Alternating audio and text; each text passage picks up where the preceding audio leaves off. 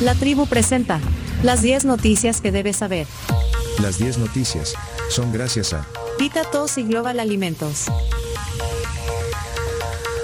Como ya lo dijeron, Global Alimentos, que cada día son más conscientes de nuestra alimentación y es por eso que pues tienen sus productos extraídos desde sus orígenes para que nosotros los podamos preparar en casa y los llevemos a nuestra mesa. Productos como arroz San Pedro, don frijol y los productos alzano han sido cultivados para cuidarte. Evita todos, reduce los síntomas, también refresca la garganta, disminuye las molestias y alivia tus pulmones. Es el efecto 4x4. Multiplica el, multiplica el alivio con Laboratorios Fardel.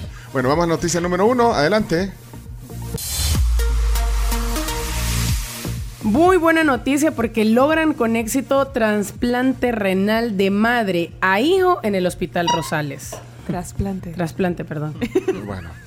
Bueno, sí, una muy buena noticia. María Isabel Bonilla, de 43 años, donó un riñón a su hijo Néstor Melchor, de 18 años. Esta cirugía duró más de 6 horas y fue realizada con éxito en el Hospital Rosales, donde especialistas en trasplantes renales, instrumentistas y anestesistas realizaron la operación. Esto fue lo que informó el Ministerio de Salud. El procedimiento estuvo a cargo del doctor Hugo Joel Miguel Argueta. Joel. Joel. Bueno, eh, noticia número dos. Presidente de Arena dice que si Nuevas Ideas estuviera fuerte, no se habría incluido la foto de candidatos presidenciales. Bueno, eh, así opinó el presidente de Arena. Estuvo aquí ayer junto a Marcela Villatoro.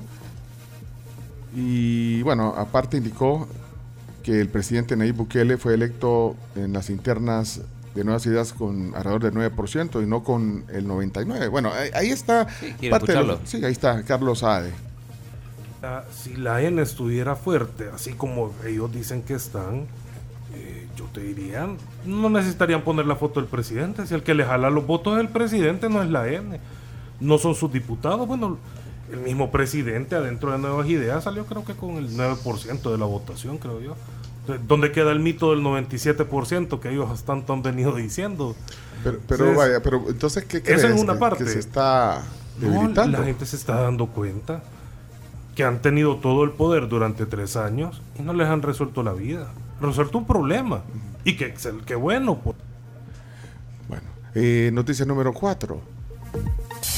Número 3. Ah, perdón. Tres, tres, tres, perdón, tres. perdón, perdón. Ajá. Magistrado del Tribunal Supremo Electoral asegura que estarían obligados a inscribir candidatura del presidente Bukele. Bueno, ahí está eh, opinión del Tribunal Supremo Electoral. Estaría obligado entonces a inscribir la candidatura. Esto porque la, la resolución de la Sala de lo Constitucional que avala la reelección presidencial inmediata es una orden expresa para el Tribunal Supremo Electoral. Hoy sí, noticia número 4.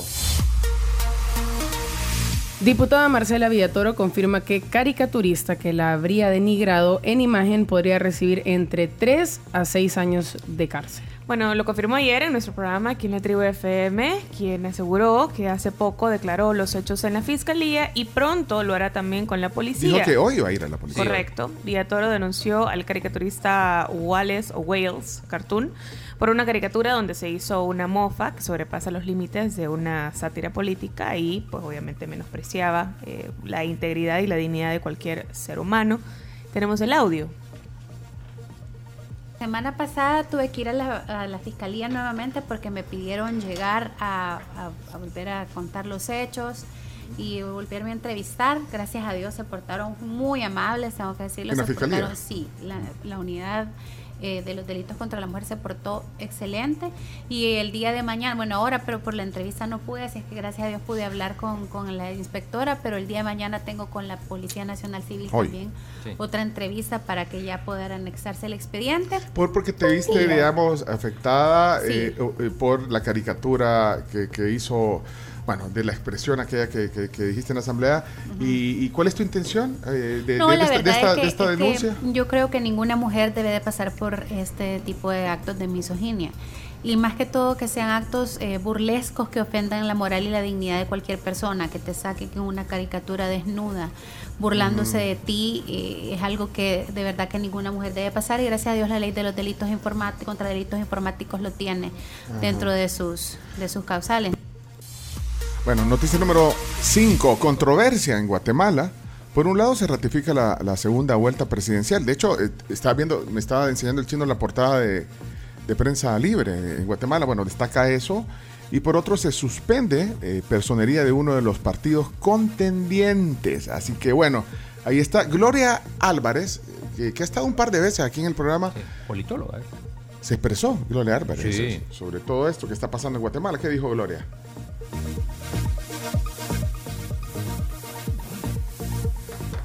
¿Dónde chino? En WhatsApp. Ah, cómo no. Bueno, eh, Ahí- solo ahí. les voy a avanzar eh, algo de los resultados de las elecciones.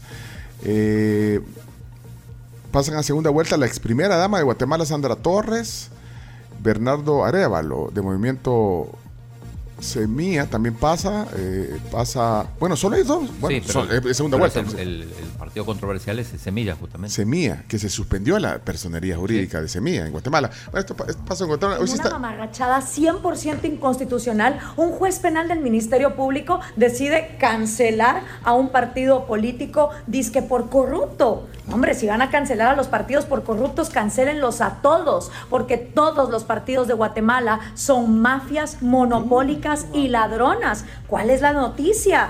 A un mes de la segunda vuelta electoral se les ocurre hacer esto. No, hombre, si quieren hacer algo verdaderamente democrático, mejor legalicen el voto nulo, para que si el 30% de los votos salen nulos, como ya salieron en su mayoría en las elecciones de junio, entonces que las elecciones se repitan con nuevos candidatos y con nuevos partidos, impidiendo que los que ya participaron en las elecciones anuladas puedan volver a participar.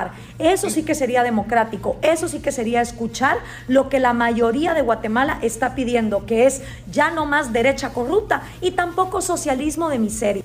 Socialismo de miseria, dijo. Que se repitan las elecciones, que arranquen de cero otra vez. Pero es que el voto nulo fue, fue Claro. más del Ahí. 30% en Guatemala. Bueno, allá pasa en Guatemala. vos. Noticia número 6, la dijimos temprano.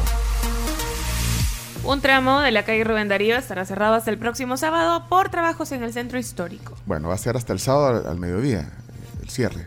En el tramo frente al mercado Ula Ula, ahí es. Número 7. Polvos del Sahara inte- intensificarán temperaturas y lluvias disminuirán a partir del fin de semana. Oh, Dios. Esto según el Ministerio de Medio Ambiente, que bueno, los polvos de Sahara ingresaron al territorio nacional desde el martes, o sea, desde hace un par de días. Y eso intensifica las temperaturas. Así es. Además, a partir del próximo fin de semana, las lluvias podrán comenzar a disminuir producto de la canícula, un periodo seco que suele aparecer cada año entre julio y agosto. Fernando López, el ministro, tiene información Ah, importante. ¿Amplió sobre esto o es lo mismo? Más o menos dijo lo mismo, si no, lo mismo que dijo Camps, lo dijo el ministro. Ah, pues ya lo dijo, ya lo dijo la CAMS. Eh, noticia número 8. Nace un bebé en el Aeropuerto Internacional de El Salvador. María Antonia Hernández dio a luz en horas de la mañana de ayer en el área de restaurantes, en el food court del aeropuerto Oscar Arnulfo Romero. Esto lo informó CEPA. Eh, la mujer es originaria de Sensún, Tepeque, Cabañas. Se encontraba en la terminal aérea despidiendo a uno de sus familiares cuando inició labores de parto. El bebé nació a las 7.14 de la mañana en el food court del aeropuerto internacional de El Salvador. Número 9. Threads consigue en su primera semana récord histórico de descargas. La nueva red social de microblogging de Meta, Threads, arrasó en su primera semana de vida, convirtiéndose en la plataforma de más rápido crecimiento en la historia al superar los 100 millones de usuarios y deja claro que es una verdadera amenaza para Twitter. Bueno, yo desde la, la creé con mucha emoción, puse unos threads y ahorita se me ha olvidado poner algo ahí. Sí, yo me puse pero yo soy parte. día y después no puse más nada. Ya no pusiste nada, pero, pero somos parte de los millones que lo descargamos. Threads. Sí, yo estoy dentro Yo de no los sé. primeros 500 Bueno, mil. A mí me gusta más Twitter. Pues sí, ahí está. La Ahí está, ahí está lo la- tóxico. La salsa. Bueno, noticia número 10. El escritor Milan Kundera murió a los 94 años de edad en París. Este es el escritor checo naturalizado francés, eh, Milan Kundera, una de las grandes voces de la literatura. Bueno, no es una voz, ¿verdad? Porque en realidad escribe. Escribe, sí. Sí. Uno de los, una de las grandes Plumas. mentes y plumas. Sí, ¿no? Sí, es autor de La insoportable levedad del ser. Bueno, murió a los 94 Fue años. en París. cine está. Eterno candidato al premio Nobel. eh, pues no ganó premio Nobel No. Sí. ¿Cómo se llama entonces? Milan Kundera. Sí. Sería bueno que antes de hablar entre, entre en Wikipedia, se dé una vueltita y vea de quién está hablando. Bueno, hasta ahí 10 noticias que hay que saber. Muchas gracias a todos. 8.02 de la mañana, momento de irnos ya a una pausa, ¿verdad, Chomito? Y vamos a, a- Gaby Sosa tiene el primer informe también. Y Esto- los felicito porque nos sobró más de un minuto. El minuto ideal para contarles sobre la masterclass de Loretta Bates, que va a ser este 15 de julio a las 9 de la mañana en Millennium Plaza. Los boletos están a la venta en todo ticket. Let's dance, let's move con Loretta Bates. Gaby Sosa, eh, y luego nos vamos a la pausa, luego los deportes, y hoy viene a tertuliar con nosotros el pastor Toby Jr. a la tribu. Y no se separe de nuestra sintonía, estamos en Sonora 104.5 FM y en la tribu.fm, en los celulares, en las tablets, en la web. Vamos, adelante Gaby.